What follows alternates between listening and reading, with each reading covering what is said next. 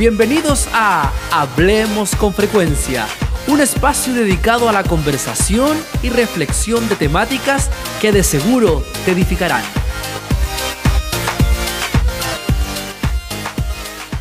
¿Qué tal amigos? Quiero hacerles partícipe de una palabra que se encuentra en el libro de Oseas, en el capítulo 5, versículo 15.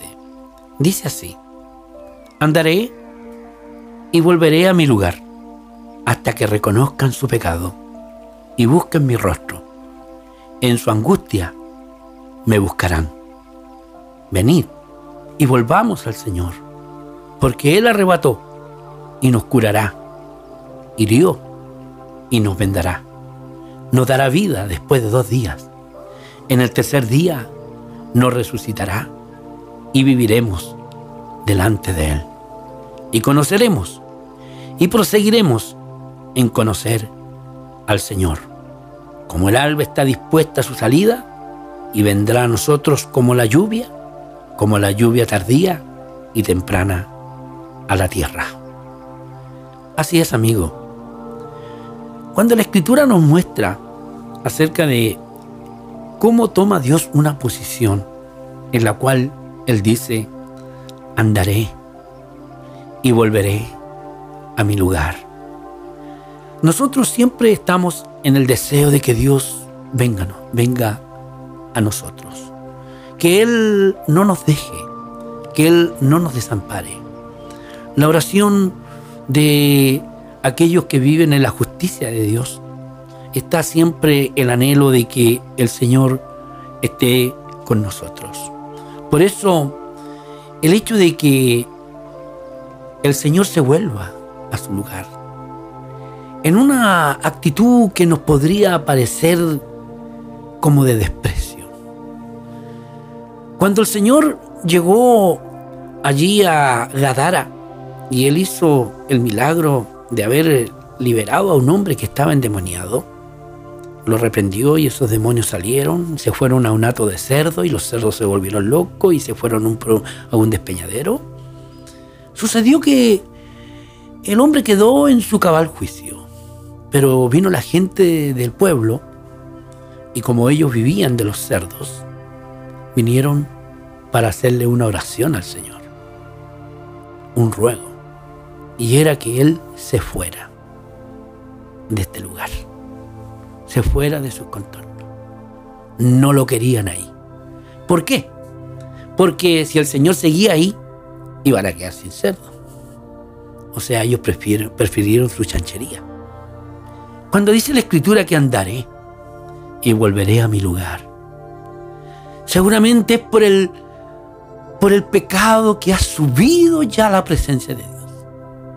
Y en ese hastío, del mismo hastío que tuvo cuando, cuando el pecado de Sodoma y, y Gomorra subió hasta la presencia de Él, que el Señor determinó destruir estas dos ciudades.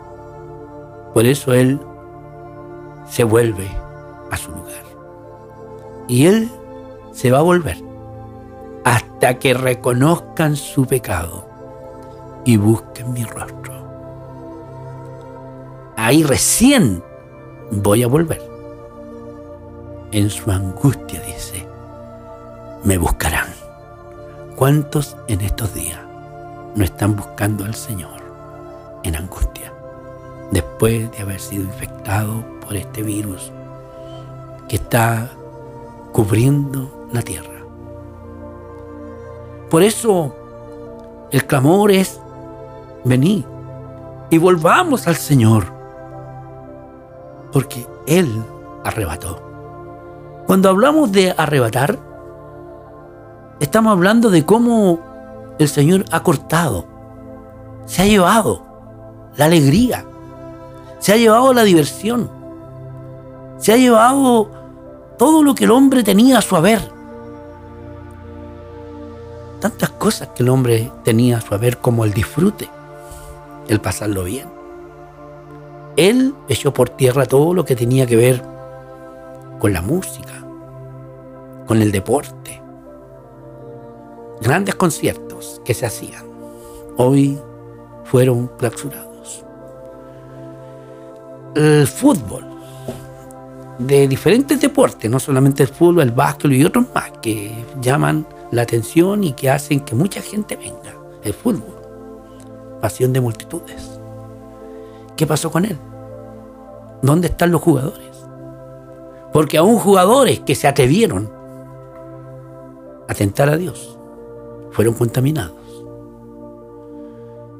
Es por eso que Él arrebató. Pero también, así como Él arrebató, tenemos también la certeza que Él nos curará. Porque este virus tiene fecha de expiración. O sea, no va a seguir para siempre. Así como llegó, se va a ir. Y es el momento en que el Señor va a comenzar a curar. El mismo que hirió, porque muchas familias, muchas familias van a ser heridas. A lo mismo que pasó en Egipto, cuando vino la muerte y arrebató a los primogénitos, especialmente a los que no se sujetaron a la instrucción de Moisés, de poner la sangre de un cordero en los dinteles. ¿Qué pasó? Pasó el ángel y cuando vio que allí no se había puesto esa sangre, se llevó al primogénito de ese hogar. Así, esta humanidad está siendo herida. Él hirió, pero también Él nos vendará. Siempre y cuando reconozcamos nuestro pecado y nos volvamos a Él, porque dice, venid y volvamos al Señor. Entonces, Él nos dará vida después de dos días. ¿Estaremos viviendo en esos dos días? ¿Cómo anhelo que el mundo reconozca a Jesús, al Hijo de Dios? Porque todos los que le reconozcan y crean en Él serán llamados hijos de Dios. Y por ende, la vida del Señor estará en ellos. Ese será el momento en que ellos van a resucitar. Entraremos todo entonces en el tercer día. Porque tal como nos dice aquí la Escritura, nos dará vida después de dos días y en el tercer día nos resucitará y viviremos delante de Él. Y conoceremos y proseguiremos en conocer al Señor. Porque como el alba está dispuesta a su salida, vendrá a nosotros como la lluvia, como la lluvia tardía y temprana a la tierra. El Señor. Y Él viene trayendo paz y gozo para aquellos que han devolver su corazón a Él. Andaré y volveré a mi lugar hasta que reconozcan su pecado y busquen mi rostro. Padre, si esta palabra ha hallado eco en algún corazón y está en su corazón el deseo de volverse a ti, Señor, abre las puertas de los cielos para que venga la bendición sobre su vida y ellos puedan, Señor, entender que tú eres el dueño de la vida y de la muerte, que todas las cosas están sujetas a tu voluntad y que en ti, Señor, hallaremos vida y vida eterna. En el nombre de Jesús. Amén y amén.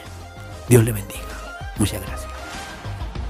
Te invitamos a que sigas conectado con nosotros a través de nuestras plataformas digitales, nuestra página web www.frecuenciadedios.cl y nuestras redes sociales, Facebook, Instagram y YouTube.